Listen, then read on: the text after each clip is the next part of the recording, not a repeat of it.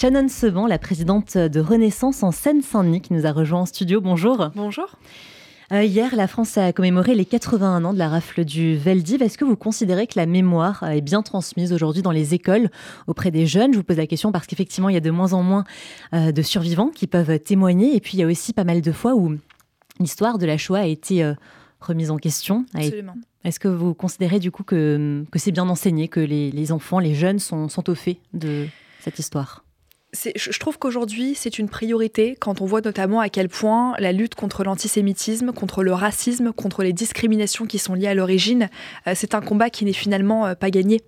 Euh, on le voit, on a aujourd'hui malheureusement des tags antisémites qui continuent à se multiplier. On en des, tout à l'heure. Voilà, donc on, mhm. voit bien évidemment que à travers les allusions qui sont faites ici et là, parfois même sur les réseaux sociaux, c'est un combat qui n'est pas gagné et ça prouve encore une fois que ce doit être un combat, un combat collectif qui doit se mener au quotidien et non seulement euh, et non pas uniquement euh, quand il y a des commémorations comme euh, hier c'était le cas pour la rafle du Veldiv. Donc moi je crois qu'effectivement c'est par l'éducation aujourd'hui que doit passer cette transmission de la Shoah, des, événements qui ont touché justement le peuple juif. Hein. et la première ministre d'ailleurs que je me permets ici de citer lors du dîner du CRIF qui avait lieu au mois de février dernier avait émis le souhait que chaque jeune élève puisse effectuer au moins un voyage scolaire dans, au cours de son parcours une scolaire. Visite mémorielle. Voilà, dans un lieu de mémoire. Et je trouve que c'est une excellente mesure qui doit être effectivement indispensable. En tant qu'étudiante, un peu plus jeune, j'ai été visiter Auschwitz. Mais je peux vous assurer que vous ressortez d'un voyage comme cela complètement différent. Vous voyez les choses autrement. Vous, ça, ça développe un respect de l'autre qui est indispensable. Donc, moi, je crois qu'effectivement, enseigner transmettre pour ne jamais oublier est aujourd'hui une priorité qu'on doit tous avoir collectivement à l'esprit. Alors pendant cette commémoration de la rafle du Veldiv, le président du CRIF, Jonathan Arfi, a attaqué frontalement Jean-Luc Mélenchon. Il est revenu sur ses propos ce matin dans la matinale de RCJ. Le danger représenté par euh, Jean-Luc Mélenchon et euh, les porte-voix de la France insoumise, c'est le fait euh, qu'ils font le jeu, qu'ils le veuillent ou non, même s'ils prétendent le contraire, ils font le jeu du Rassemblement national, ils facilitent il légitime d'une certaine manière le vote pour le Rassemblement national pour beaucoup de Français qui, euh, euh, face aux attitudes outrancières, vont euh, se jeter dans les bras du Rassemblement national. Je ne fais pas une mise en équivalence, loin de là, il y a chaque, chaque mouvement a son histoire. Une partie de la classe politique a réagi à ces propos. Vous, Shannon Seban, quel est votre regard? L'indignation. Ma première réaction euh, quand j'ai lu ce tweet euh, de Jean-Luc Mélenchon, c'est l'indignation, c'est euh, c'est de l'indécence et finalement c'est du Jean-Luc Mélenchon. a accusé le CRIF et Jonathan Arfi d'être d'extrême droite. Absolument, mais c'est du Jean-Luc Mélenchon pur jus. Enfin, très sincèrement, je n'en attendais pas moins de la part de Monsieur Mélenchon. À chaque tweet, à chaque prise de parole, c'est l'indécence, c'est toujours plus abject. Comment est-ce qu'aujourd'hui, en tant que responsable politique, pour un candidat à la présidentielle, un ancien candidat à la présidentielle, peut-on déclarer que M. Arfi euh, est d'extrême droite? Alors, si vous voulez, c'est non seulement une aberration, quand on sait ce que représente aujourd'hui le CRIF, qui est le Conseil représentatif des institutions juives de France et on ose dire que M. Arfi serait d'extrême droite. C'est complètement aberrant. Et si vous voulez, je me demande aujourd'hui quelle est la stratégie de M. Mélenchon, quelle est la stratégie aujourd'hui de la France insoumise. Alors moi, j'ai deux mhm. hypothèses que je souhaite ici partager avec, vous. Euh, soit Jean-Luc Mélenchon a décidé effectivement de faire euh, de l'indécence et de l'indignation, de l'outrance finalement sa marque de fabrique et souhaite choquer et se faire remarquer de façon la plus détestable qui soit dans chacune de ses prises de parole. Soit la deuxième option, c'est que M. Mélenchon Mélenchon finalement fait preuve ici d'une méconnaissance de l'histoire euh, et une méconnaissance du CRIF qui est absolument euh, hallucinante. Donc je ne comprends pas. On ne sait plus aujourd'hui sur quel pied danser avec Monsieur Mélenchon, mais ce que je veux dire, c'est que quelle que soit l'hypothèse qui est retenue parmi les deux euh, que je viens de vous présenter, il est complètement à côté de la plaque. Et, et moi, aujourd'hui, je veux dire que cette personnalité, je le dénonce matin, midi et soir, est profondément dangereuse pour notre société, pour notre République, pour la préservation de ses valeurs et de nos institutions alors justement, sur son blog euh, hier soir, Jean-Luc Mélenchon a affirmé qu'il y avait une jonction, je cite, dans les faits, entre Emmanuel Macron et l'extrême droite. Que lui répondez-vous euh, ce midi? Que s'il y a une jonction qui doit être faite entre l'extrême droite et une autre composante politique de notre pays, c'est bien entre l'extrême droite et l'extrême gauche.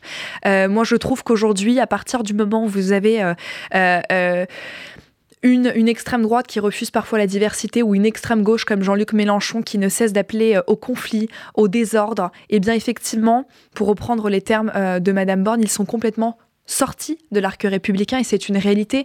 Je vous parle en connaissance de cause et non pas euh, perché ici et là. Moi, je suis élue en Seine-Saint-Denis, à Rony-sous-Bois, euh, dans un département dans lequel j'ai 12 députés sur 12 qui sont issus de la coalition de la NUP.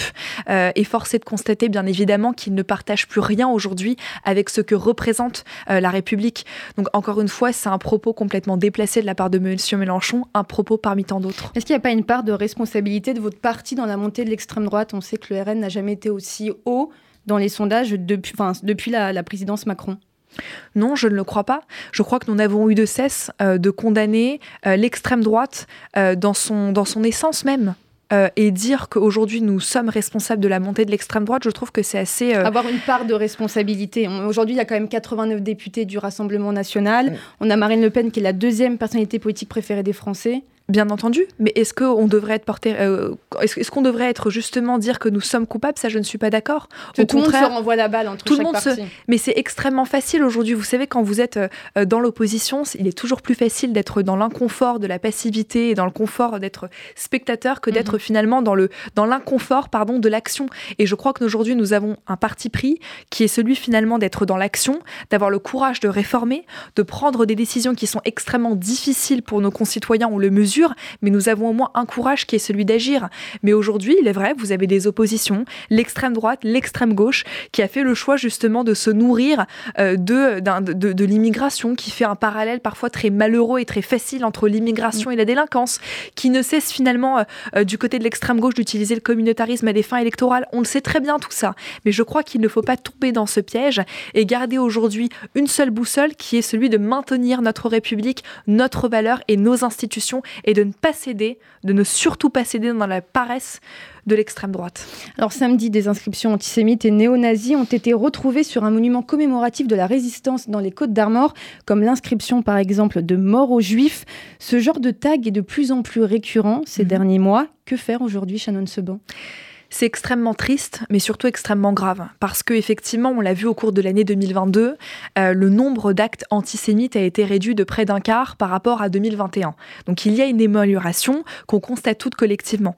En revanche, ce genre de tag-là, comme je le rappelais en début d'émission, ça nous rappelle que malheureusement, c'est un combat qu'on n'arrivera pas à résoudre. Il y a aussi des néo-nazis qui ont été, euh, Bien entendu. donnés euh, dans des boîtes aux lettres ou même aux députés sur leur boîte mail. Et c'est pour cela qu'on ne doit rien laisser passer et ne cesser de condamner avec la plus grande fermeté tout acte antisémite, toute allusion antisémite, tout acte raciste, tout, euh, euh, tout acte qui pourrait euh, finalement venir perturber ou toute discrimination en lien avec les origines.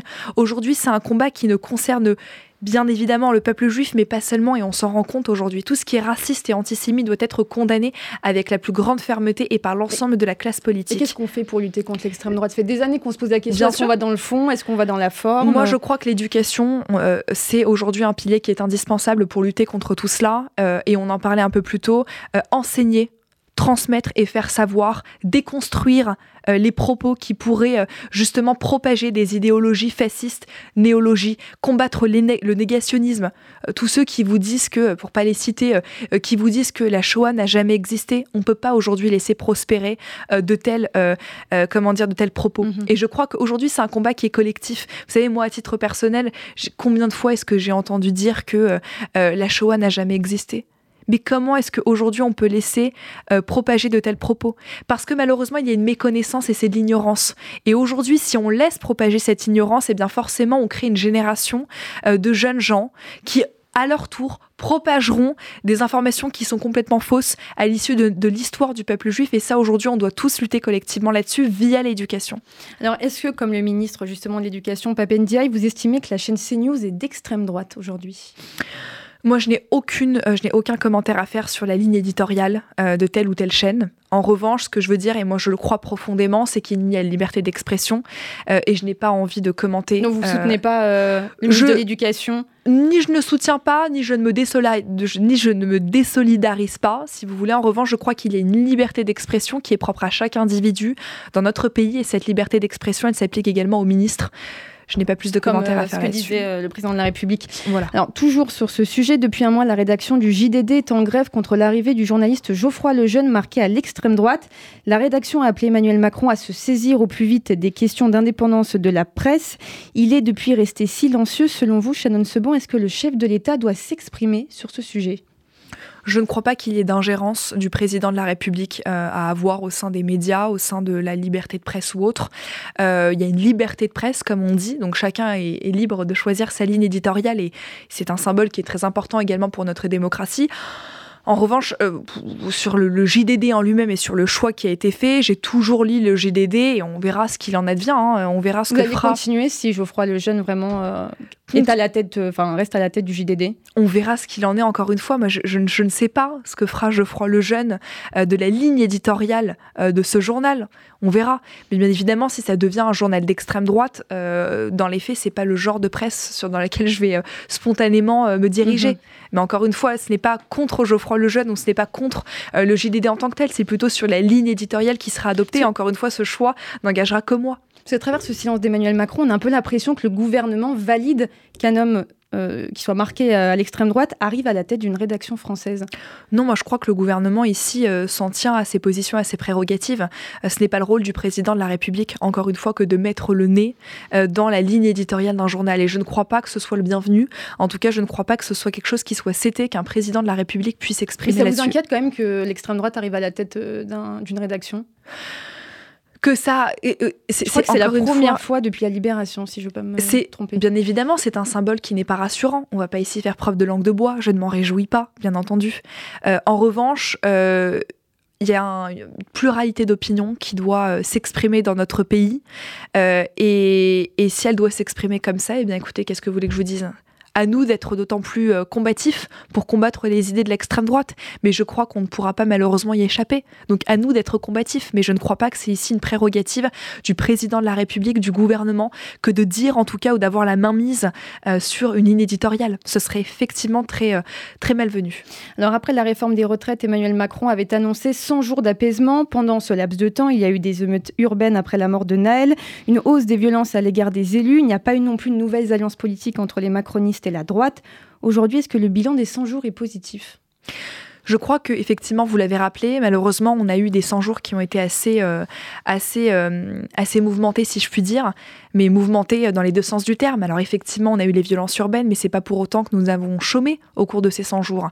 Et très sincèrement, je vais vous dire sans démagogie aucune, euh, le président de la République a pris aujourd'hui euh, le trois mois euh, jour pour jour, puisque la prise de parole du président de la République, c'était le 17 avril dernier.